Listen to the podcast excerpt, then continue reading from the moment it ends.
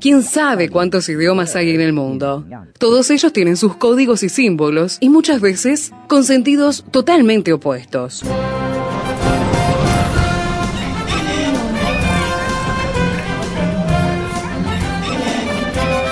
Jungla semántica.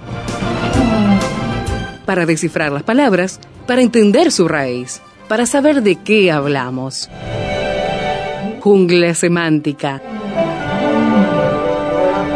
Nos lidera en esta expedición el profesor Héctor Leites.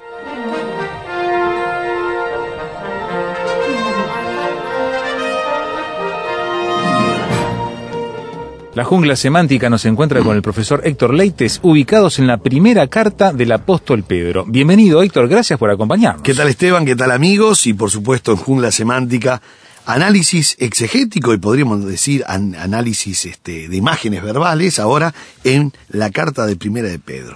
Una carta que habla de persecución, como habíamos hablado, una ocasión que lleva a ver que sufrían cierta clase de persecución, habían indicios que se había producido ataques eh, de, de vituperio en cuanto a lo que era Cristo y los cristianos, una característica de la carta que habla de, de la salvación, la santificación, toda la parte práctica, y nos explica, habíamos observado esto, por qué tenemos persecución. Es una Claro, carta, cinco capítulos tratando de explicar por qué tenemos persecución y cómo podemos nosotros, digamos, salir en victoria en medio de la persecución. Y habíamos mencionado en el versículo 2, habíamos comenzado ya, Primera de Pedro, capítulo 1, versículo 2, elegidos según la presciencia de Dios, Padre, en santificación del Espíritu, para obedecer y ser rociados con la sangre de Jesucristo, gracia y paz os sean multiplicadas. El habíamos- último término que mencionabas era ecletos. Ecletos, exactamente. Ecle- ecletos que viene de un verbo, es un adjetivo. Hay, para, para elegidos, que es la palabra eclectos, hay un sustantivo, dos adjetivos y un verbo. El verbo es eclegó, eclegó, y de ahí viene ecletos. Hay que entender y realmente mirar muy bien que cuando hablamos de elegidos, es Dios el que elige, nosotros después aceptamos el regalo de Claro. Dios. El hombre no tiene la capacidad, el hombre está muerto en delito y pecado, no tiene la capacidad de tener esa capacidad de raciocinio, de decir esto me gusta, esto no me gusta, esto, esto es bueno para mí, esto no es bueno para mí. O sea, el hombre eh, tiene su fe depositada en una pirámide, en una ristra de ajo, eh, en una cinta, y de repente Dios invita. Y cuando Dios invita, coloca algo especial en nosotros. Dice que la fe viene por el oír y el, oír de la palabra de Dios. Dios es el que pone en nosotros el querer como el hacer también. Exactamente, por su buena voluntad. Entonces, por eso yo no elegí a Dios, Dios me eligió a mí. Eso es importa- importantísimo tenerlo en cuenta en el momento de entender la fe cristiana. Sí, porque ahí entendemos lo que es la gracia realmente. La gracia es siempre, eh, gracia no es un atributo de Dios, porque no existe gracia sino eh, si no hubiese una raza caída. Entiendo. Entonces, eh, ¿cómo puede ser que Dios tenga gracia y no tenga gracia? Si es un atributo, lo tiene siempre. La gracia es ese favor de Dios al hombre que no se lo merece. El hombre merecía la muerte y estando muerto en delito y pecado, Dios le dio vida. Lo Esa llamó- consecuencia del hombre, entonces. Sí, exactamente. Entonces, cuando nosotros hablamos aquí elegidos, según la presciencia, la palabra elegidos es la palabra, como decíamos, eclectos, que es ser elegido, escogidos. Cuando nosotros hablamos de estos elegidos, ¿quiénes son? Ahí es donde viene siempre un problema de quiénes son los elegidos. Y nosotros tenemos que entender que Dios quiere salvar a todos. A veces escucho términos como que dice, ¿por qué Dios está condenando al mundo? No, no, no, el mundo ya está condenado, Dios está salvando a la humanidad, está salvando al mundo. Por eso es muy importante que el deseo de Dios, y nosotros lo podemos ver, pero perfectamente lo podemos ver allí justamente en Timoteo, Ajá. en segunda de Timoteo, bueno, primero el pasaje de primera de Timoteo capítulo 2, versículo 4, notemos que hay un regalo que le ofrece, y lo ofrece. Pero ¿a quién ofrece? Entonces dice 1 Timoteo 2.4, dice, el cual quiere. Bueno, el verso 3 dice, por esto es bueno y agradable delante de Dios nuestro Salvador. El cual quiere, está hablando de nuestro Salvador, el Señor Jesucristo, que todos los hombres sean salvos y vengan al conocimiento de la verdad. Al decir todos en el griego no excluye a nadie. Bueno, en el español es lo mismo. Todos no excluye a nadie. Seguimos leyendo el verso 5, estoy en 1 Timoteo capítulo 2, versículos 4, 5 y 6. El verso 5 dice, Porque hay un solo Dios y un solo mediador entre Dios y los hombres, Jesucristo hombre. Hombre. El cual, otro relativo refiriéndose a Jesucristo hombre, se dio a sí mismo en rescate por todos. Otra vez, no excluye a nadie, A nadie, ujú. de lo cual se dio testimonio a su debido tiempo. Esto está categóricamente en Primera de Pedro, capítulo 2, versículo 4 al 6.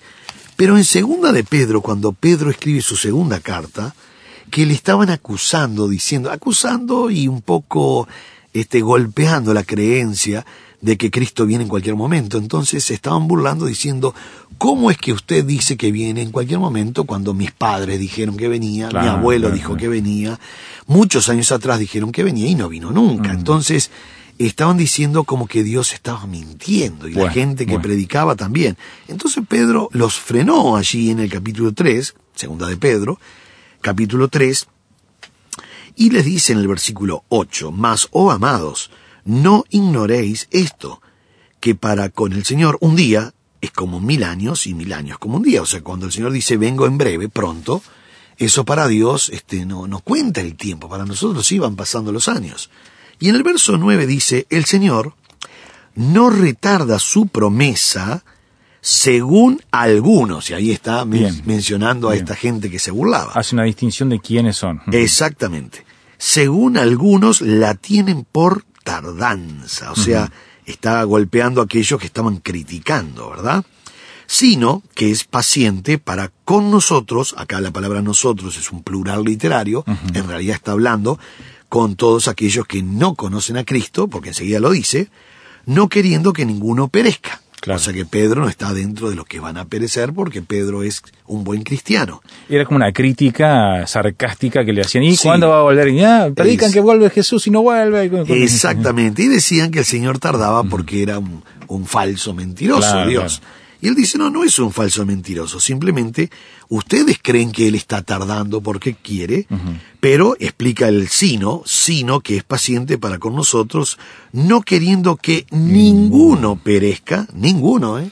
Esto incluye a todos. A todo- a incluso los más perversos. Exactamente, sino que todos, otra vez todos, procedan al, Al arrepentimiento. arrepentimiento.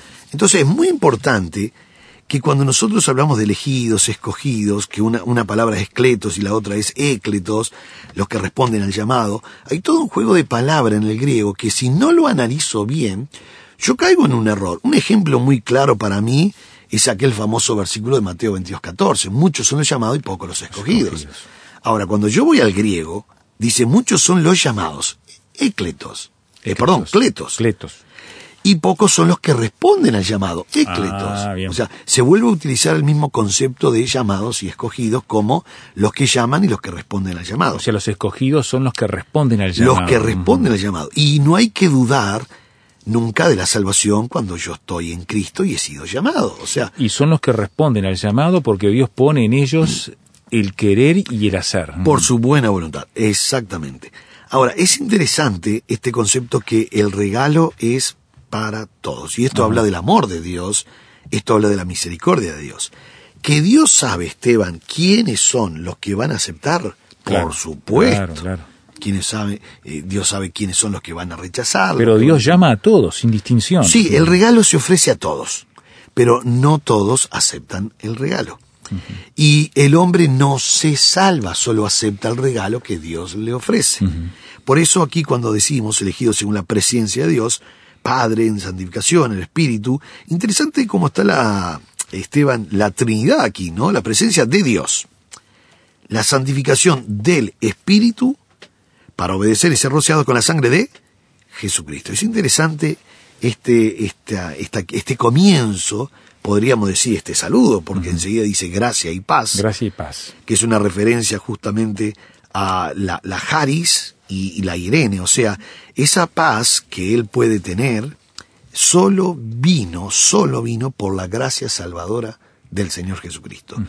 Nosotros tenemos que saber que gracia no es lo que yo merezco. Gracia es lo que yo no merezco y Él me da. O sea, la- solo por gracia, como dice Efesios 2.8, eh, que somos salvos por gracia, por medio de la fe. Y esto no es de vosotros, pues es don de Dios. Hacemos pausa en la conversación con el pastor Héctor Leites. Estamos mirando en la jungla semántica el primer capítulo del apóstol Pedro, su carta, donde está escribiendo entonces estas palabras que estamos comentando. Luego de la pausa, seguimos en este texto.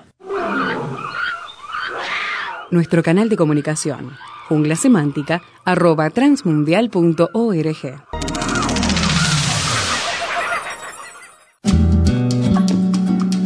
Para conocer más acerca del proyecto ANA y Mujeres de Esperanza, visítanos en nuestra página www.proyectoana.org. Allí encontrarás noticias, testimonios, poemas y artículos de interés para nosotras las mujeres. Visítanos.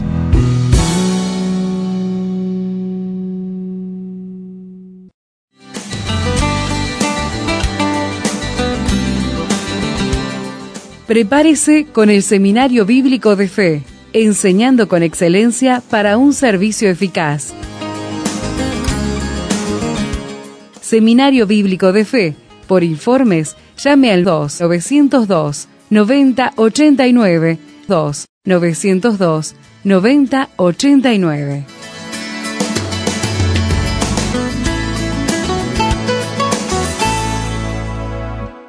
La jungla semántica nos está ayudando a mirar que el Señor, a través del apóstol Pedro, nos dice que somos elegidos según la presciencia de Dios en santificación del Espíritu para obedecer y ser rociados con la sangre de Jesucristo, y a ellos, dice el apóstol Pedro, gracia y paz les sean multiplicadas. Estamos en Primera de Pedro capítulo 1 y el versículo 2. Muy buen versículo, hermoso versículo.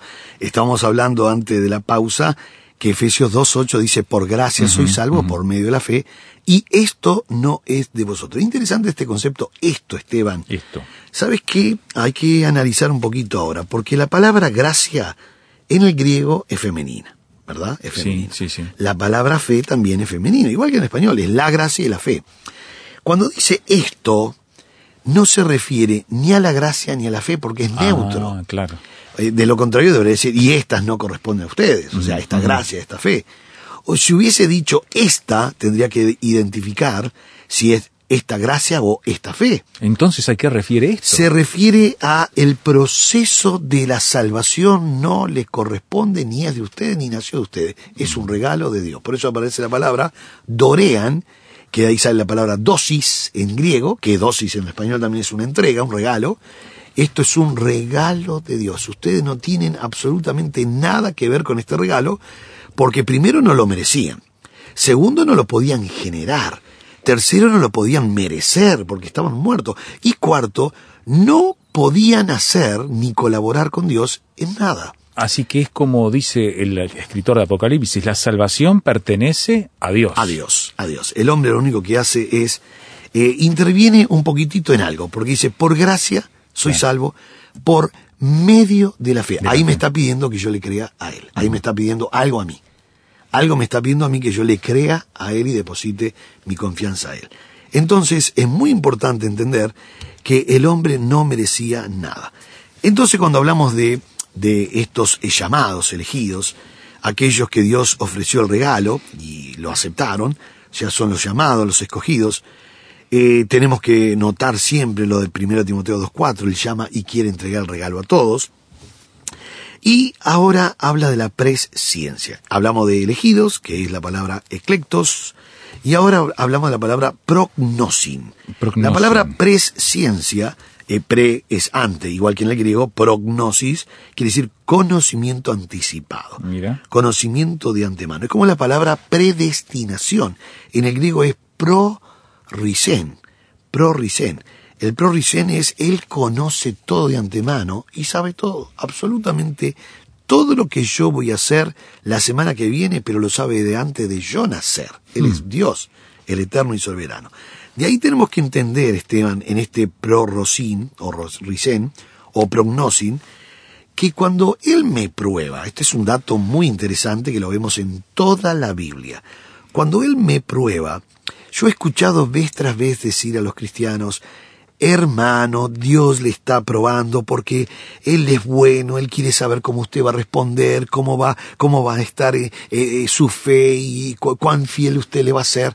No, no, no, no, no. Permítame decirle, querido amigo, cuando Dios nos prueba no quiere saber absolutamente nada de nada. Ya lo sabe. No tiene que probarme para saber. Es Dios, ya lo sabe. Antes de yo nacer, ya lo sabe. Él me prueba para darme la oportunidad que yo me pueda desarrollar como un buen cristiano. Simplemente eh, fortalecer mi vida. Él no tiene que probarme para saber cómo voy a responder, porque en su presencia ya sabe todo. Es Dios. Es Dios. Entonces, cuando nosotros eh, miramos de Dios Padre, del Espíritu, eh, rociados con la sangre, esa palabra rociados, habla, en el, rociados con la sangre es una palabra que es grantismón, haciendo alusión y referencia a la muerte de Cristo en la cruz y la ratificación del nuevo pacto, como dice Hebreos capítulo 8 y capítulo 9, que si no había sangre, no había remisión. Porque esto venía ya del Antiguo Testamento. No nos olvidemos que el concepto sangre no lo inventó Moisés cuando Dios le da eh, las leyes de los sacrificios, así en Levítico 6, Levítico 8. No, no, no, no. El tema de la sangre lo inventó Dios en Génesis capítulo 3, versículo 21. Así cuando ah, mató Caín y Abel, ¿no? Exactamente, Caín y Abel se hicieron unos lindos delantales. Eva se había hecho eh, eh, perdón, sí, Caín Abel no. Este, ah, Adán, y Eva, antes, seguro, es verdad, cuando fue el pecado. exactamente. Si, bien Caín y Abel también hicieron algo con sangre, pero viene antes. Viene antes, esto, bien. Cuando Adán y Eva se habían hecho unos lindos trajes, unos lindas. Con, eh, hojitas. Sí, sí, Eva se había hecho una jumper este, tableada, así, doble pespunte, preciosa realmente. Y él también se había hecho un buen traje. Y cuando Dios dice, ustedes se tienen que sacar esa ropa, porque con esfuerzo humano han querido cubrir el pecado. Ah, ahí está la clave. Y solo mis propias vestiduras podrán cubrir el pecado. Entonces tiene que matar un animal inocente, derramar sangre inocente para cubrir realmente el pecado de ellos. Pero lo tiene que hacer Dios, no ellos. Es para demostrar el costo y la consecuencia del exactamente, pecado. Exactamente, exactamente. Y ya con Adán y Eva, en Génesis 3, versículo 21, aunque ya en Génesis 3.15 ya estaba la promesa de redención, ¿verdad? Con la herida de muerte en la cabeza de la, serpiente. Ahí ya estaba la promesa de redención. Pero en 3.21 está la promesa de la, este, la expiación del pecado. O sea, señores, buen esfuerzo de parte de ustedes para querer cubrir la vergüenza, el pecado, la desnudez, pero solo mis propias vestiduras podrán cubrir sus pecados. Entonces los vistió con trajes de pieles que el mismo Señor hace, mató, derramó y enseñó, porque eso lo hizo delante de ellos.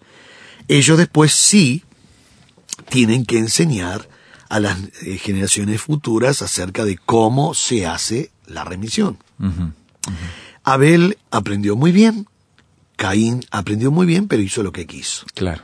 y cuando Dios no aceptó la ofrenda, él se enojó. Era claro lo que había que hacer, pero hubo decisiones al respecto. Bueno, no solamente era muy claro, él lo tenía sumamente claro, porque cuando dice en Génesis 4 que dice el texto así, no miró con agrado a Caín y a, su, y a la ofrenda suya. Ahora, ¿por qué se enojó Caín? Si vamos a imaginar que nosotros somos Caín y viene Dios y dice, Héctor, yo no acepto esa ofrenda. Yo lo primero que tengo que preguntar es, ¿cuál es la razón del rechazamiento de mi ofrenda? Dios, ¿por qué no aceptas mi ofrenda? Él no preguntó nada, se enojó, porque ya sabía que estaba mal. Ah, bien, bien. Él ya sabía, porque si no tendría que haber dicho, Señor, ¿qué hice mal? ¿Qué hice mal? Porque la fruta es buena fruta, la compré bien. Pero como él se enojó, me está diciendo que él ya sabía por qué realmente Dios no aceptó la Quería imponerle a Dios otra manera. Que en realidad, Esteban, si somos este si analizamos bien el texto, el texto dice, no miró con agrado a Caín y a su ofrenda. Primero fue a Caín. Lo entonces. primero que Dios mira no es ofrenda, la ofrenda es solo la expresión visible de lo que hay en el corazón. Dios miró el corazón de Caín. De hecho, no tiene que ver la ofrenda para saber quién era Caín. La ofrenda es solamente algo externo para que yo pueda saber qué es lo que había en su corazón. Dios ya lo sabía. Sí, sí. Por eso el texto dice, no miró con agrado a Caín, y a su ofrenda. Que también dice que miró con agrado a Abel y a su ofrenda. O sea que lo que Dios está mirando siempre es el corazón de las personas. La ofrenda es sólo la expresión visible de lo que hay en el corazón del hombre. Entonces, aquí cuando dice rociado con la sangre es un muy- una muy buena frase que está apuntando justamente a lo que es la obra expiatoria y redentora de Cristo. Cuando dice gracia y paz, eh, es interesante porque la palabra gracia, que es la palabra haris, eh, y la palabra paz, que es la palabra Irene, que no, paz no es tranquilidad. Paz es realmente esa paz que el Señor prometió, y Él lo dijo, no como la paz que da este mundo, que no es paz, es tranquilidad momentánea. Claro. La paz, esta Irene, es algo que brota desde adentro. Es lo que el, hebreo llamaba el shalom. Shalom. El shalom. En griego es el Irene, es, un- es una paz que, que realmente no se entiende, sobrepasa todo entendimiento. Es algo que, que uno dice, ¿cómo puedo tener paz eh, en medio de la adversidad, en medio de la tormenta, en medio de la escasez, en medio de, de los problemas, las vicisitudes?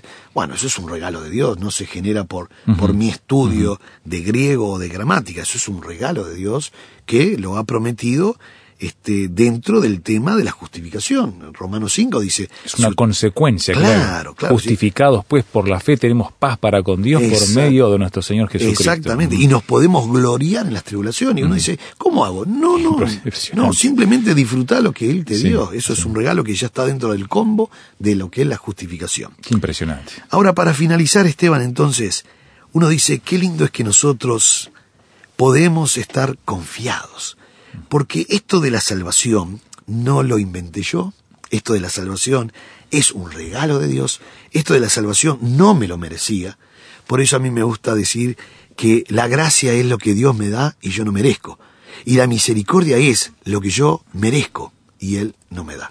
Por pura misericordia no me da lo que yo merezco.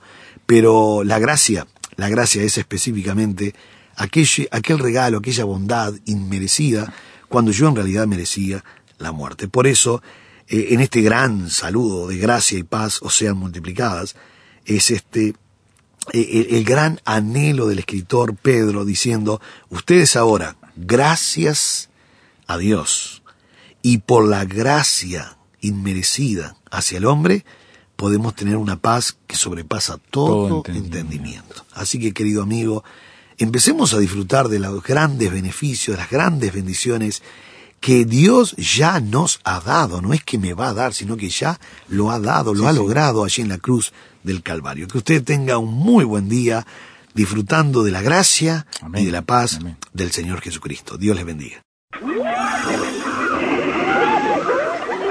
Se viene, se viene un nuevo taller del Seminario Bíblico de Fe, uno de los últimos seguramente de este año 2017, con un tema bien interesante para todos los cristianos. Contanos, Héctor, de qué se trata. Sí, el Seminario Bíblico de Fe, el 16 de noviembre, jueves 16 de noviembre, vamos a tener el último taller del año lectivo del año 2017. Jueves 16 de noviembre, vamos a estar con un taller muy interesante. ¿Quién debe estar en el verdadero pedestal de gloria?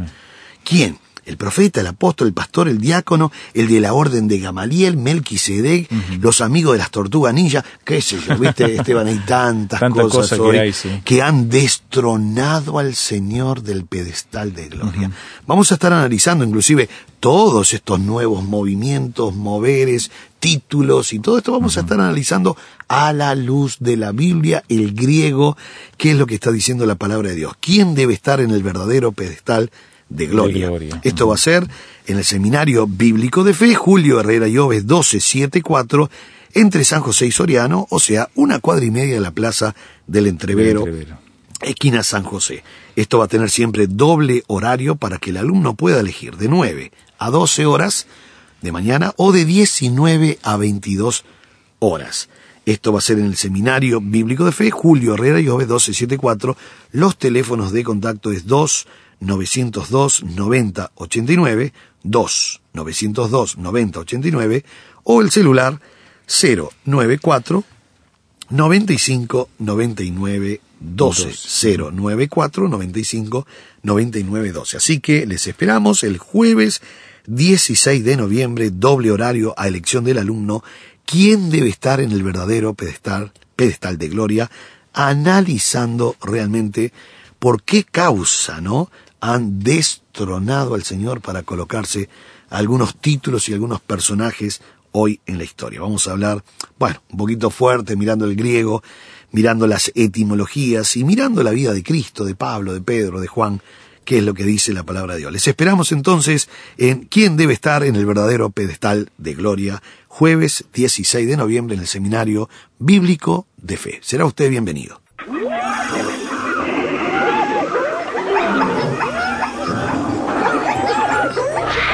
Hoy termina esta etapa de la expedición, pero lo esperamos en el próximo programa para adentrarnos en la jungla semántica. Jungla Semántica es una producción del Seminario Bíblico de Fe y Radio Transmundial. Jungla Semántica.